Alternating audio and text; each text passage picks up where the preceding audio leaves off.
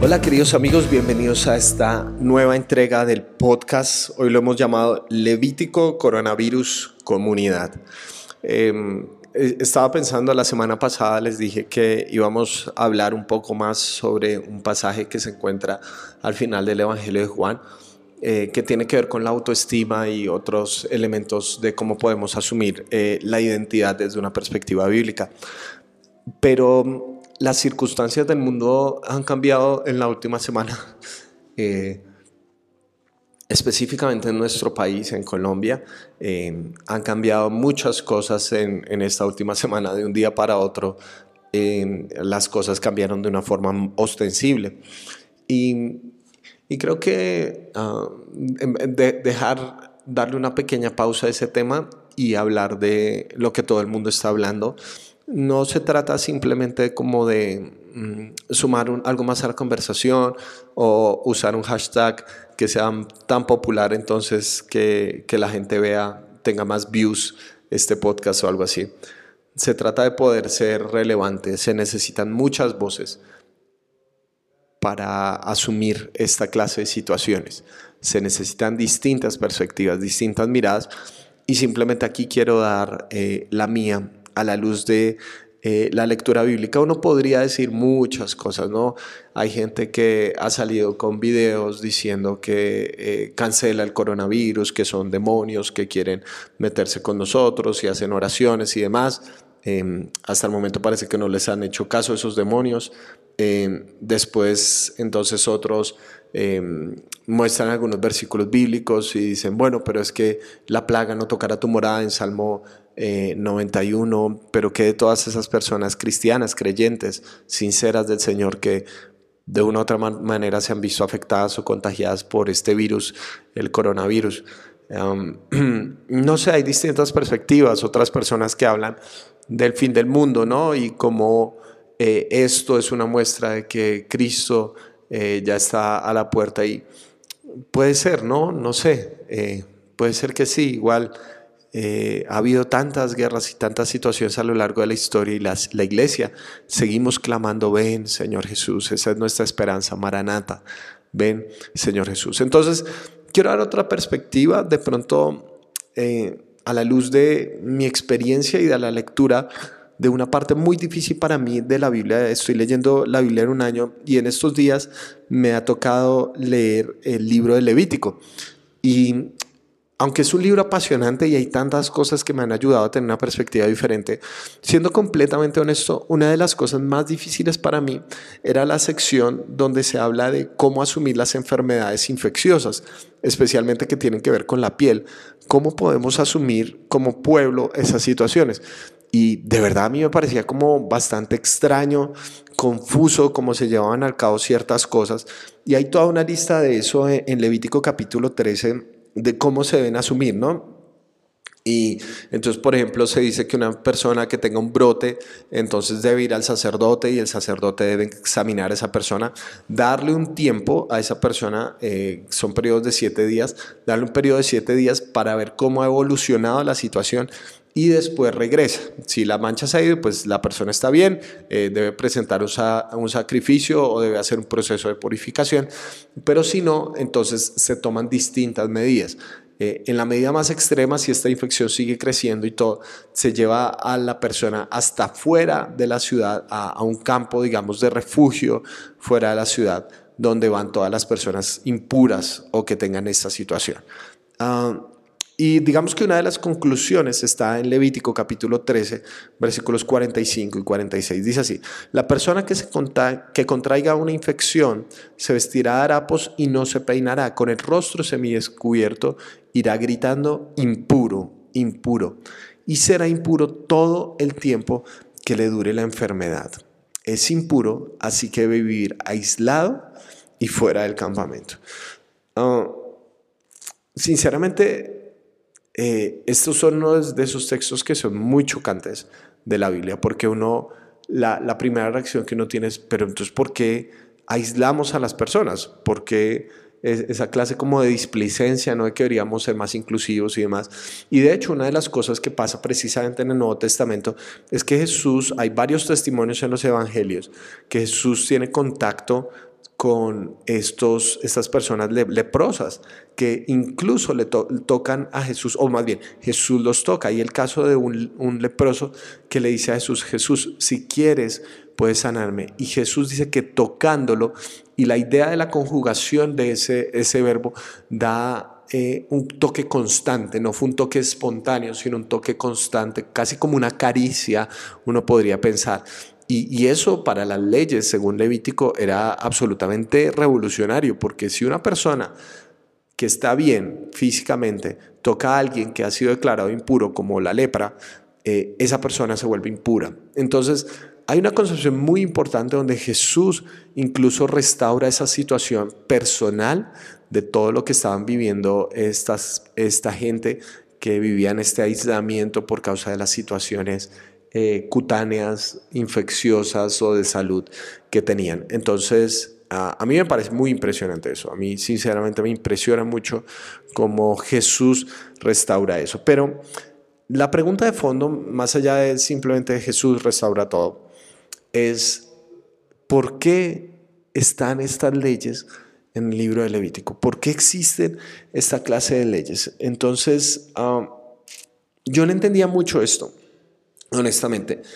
Y, ocurrió hasta que decretaron pandemia del coronavirus. Ah, ahí, por alguna razón extraña, pude conectar esto con, ah, ya.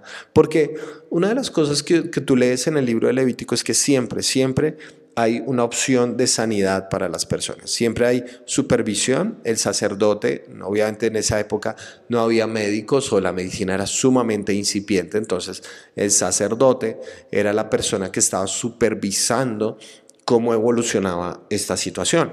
Y eh, también hay un proceso de control, ¿no es cierto?, de cómo la persona eh, o cuándo sería que la persona fuera a, salir o ya fuera a regresar. Entonces, um, hay una dimensión donde siempre no, se trata como de una palabra final, ¿no? Siempre uno ve como Dios explicando, bueno, si ocurre esto, haces esto como los protocolos que debería tener la persona eh, o el pueblo para manejar este tipo de situaciones. Entonces, hay una dimensión donde impuro, por supuesto, tenía que ver con todo el ejercicio ritual de adoración, que la persona no podía, si estaba en una situación de impureza, no podía participar dentro del culto, en los sacrificios y demás, sino que tenía que hacer todo un proceso de purificación, los cuales son muy variados dependiendo de la razón por la que esa persona es declarada impura, también si es hombre o mujer o también si la persona, em, por ejemplo, no tiene muchos recursos económicos, etcétera, etcétera. Entonces, ah, eso fundamentalmente es como un, aspecto importante, ¿no? Como que Dios siempre presenta una posibilidad para estas personas. Pero hay otra dimensión donde la impureza tiene que ver con la imposibilidad de participar en actividades comunitarias. Por eso el concepto de aislado. Esta persona no participa de la vida en comunidad. Ah, cuando se decreta la pandemia del coronavirus, obviamente hay muchas cosas que cambian. Ah, en Colombia, por lo menos por el momento, el confinamiento, el aislamiento, la cuarentena, hasta el momento es voluntaria. Ah, pero hay otras medidas que sí han afectado directamente, por ejemplo, a comunidades donde de, hasta, hasta ahora el número es 500, ¿no? Si son de más de 500 personas, esa comunidad ya no se puede reunir en un mismo espacio. Entonces, eso hace que las cosas sean complicadas, ¿no? Eh, pero hay otros lugares como España, en Europa especialmente, donde la cuarentena ya es decretada, no es voluntaria. Em, tienen que vivir en su casa todo el tiempo, ¿sí? todo el tiempo, no pueden salir. Hay un concepto de aislamiento. ¿Por qué? Porque el coronavirus es un virus de rápida y alta propagación. Entonces es muy fácil que si uno tiene contacto con una persona que tenga este virus, eh, uno sea contagiado y asimismo vayas contagiando de tal forma que el crecimiento es exponencial. Entonces el aislamiento se convierte en una forma de protección social. Uh, ¿Por qué en China ya básicamente ha sido eliminado el virus? Precisamente porque fueron muy rigurosos con el tema de aislamiento y de confinamiento. ¿Por qué lastimosamente en países como Italia eso no sucedió? Porque la gente se lo tomó muy a la carrera y siguieron teniendo estas interacciones sociales y fue creciendo y creciendo y creciendo y no vieron el valor del aislamiento. Entonces, uh, hemos pasado miles de años desde el libro de Levítico. Y la primera lectura que hacemos de Levítico es, no, que retrógrado, ¿cómo puede pasar estas cosas? Hasta que vemos el valor que tiene el aislamiento, das cosas que nosotros no podemos explicar ni controlar. Un virus es un microorganismo, pero nosotros no podemos controlar sus capacidades de mutación y sus capacidades de expansión. No lo podemos controlar. Hoy en día, claro, hemos estudiado, hemos avanzado y sabemos que la lepra, gracias a Dios, en muchos sentidos ya casi que está eliminada completamente de nuestro mundo. Todavía hay personas con lepra, eh, pero es por los estudios y los avances que hemos tenido. En esa época no los tenían. Quizás el día de mañana veamos para atrás y digamos, no, pero pues el, coronavirus se puede controlar con esta vacuna y seguro va a haber científicos brillantes que así lo digan. Pero cuando se declara una pandemia, eh, estamos a merced de una situación que trasciende nuestro control. Y eso es lo que yo creo que me da luz para leer de una forma distinta el libro de Levítico. La idea de cómo el aislamiento es una dimensión para proteger a la comunidad. Entonces, ah, hay dos enseñanzas rápidas para mí que, que esta lectura del libro de Levítico y esta situación del coronavirus me han hecho pensar. Primero, es que las crisis demuestran lo que en realidad tenemos dentro. Las crisis demuestran de lo que en realidad estamos hechos. Ah, en, estos días, creo que incluso, creo que no, conté la experiencia en Instagram, después puse algo de eso en mi blog. Ah, ¿Cómo literalmente pasó esto? Cuando fue decretado que el coronavirus había llegado a Colombia y que estábamos en estado de emergencia, fui a comprar unas cosas al supermercado eh, un supermercado grande, porque normalmente cuando compramos cosas de aseo, compramos cosas grandes para que nos duren más tiempo. No tenía nada que ver con la crisis, pero tan pronto llegué, 25 cajas que tiene ese lugar, todas estaban ocupadas, todas estaban disponibles y todas, por lo menos cada una tenía al menos 10 o 20 carros haciendo fila para pagar. Gente con cantidades enormes de mercado y de cosas, literalmente una persona eh, fui a tomar el, jabón que tenía que comprar, fui a, fui a agarrarlo y alguien casi, me, casi no, me, me, lo agarró de las manos y se fue. ¿sí? Es como esta locura de, de esta situación tan terrible. Una mujer iba con su hija, estoy absolutamente seguro, eh, eh, era su hija porque eran idénticas, y, y la mujer llevaba literalmente tres bolsas de 10 kilos de arroz cada una, o sea, 30 kilos de arroz y llevaba tres cajas de las cajas que contienen los atunes. O sea, llevaba más o menos 130 latas de atún. Ella sola, ellas dos, no sé de qué tamaño sea la familia, por supuesto puedo estar prejuzgando, pero quiero que me entiendan la situación. De hecho, alguien había estado ofreciendo en medio de eso eh, que eh, estaban ofreciendo tapabocas, eh, una caja de tapabocas a 50 mil pesos cuando hace un mes eh, eh, esa, esas, esa caja de tapabocas costaba menos de 10 mil pesos. O sea, esto está revelando hasta dónde nos lleva el egoísmo. Cada uno de nosotros está pensando en sobrevivir y los demás que se mueran. Eh, porque uno, uno puede pensar, sí, pero si las personas tienen acceso a comprar 30 kilos de arroz, que compren 30 kilos de arroz. Y yo digo, por supuesto, pero muy probablemente estas personas tuvieron que usar una tarjeta de crédito para comprar eso porque es una situación de emergencia, muy probablemente. ¿Y qué de todas las personas que no tienen tarjeta de crédito? ¿Y qué de todos aquellos que simplemente tienen la semana, lo de la semana para vivir? ¿Qué de todos aquellos que no se pueden endeudar para tener esto? Eh, ¿Qué de todos aquellos que se van a quedar sin posibilidad de tapabocas porque hubo cientos y miles que empezaron a comprar para revender? Ahí es donde yo digo, es muy terrible cuando las personas empiezan a capitalizar sobre el dolor. Y una de las cosas que yo creo que Dios quiere para su pueblo es que trascendamos el, el, egoísmo y pensemos en los demás. Para una persona que es aislada por este tipo de enfermedades no es cómodo, no, no es chévere para ellos, obviamente. Eh, y de hecho las personas podían eh, saltarse esas situaciones, saltarse esos reglamentos, pero esos confinamientos eh, eran una muestra donde la persona no solamente está en una situación difícil, sino que podía pensar en los otros, podía pensar en no contagiar a los demás. el punto no es cómo sobrevives, sino cómo vives con otros. Somos seres sociales, somos personas que están dentro de un conglomerado de gente y tenemos que aprender a vivir con otros y de una u otra forma también por otros y para bendecir a otros. Ah, pienso en eso del tapabocas, por ejemplo. Ah, todo el mundo tomó un tapabocas, pero el tapabocas está demostrado no sirve para protegernos del virus. El tapabocas sirve para las personas que tienen el virus que no lo propaguen más y para las personas que cuidan a esas personas que están en estado de convalecencia.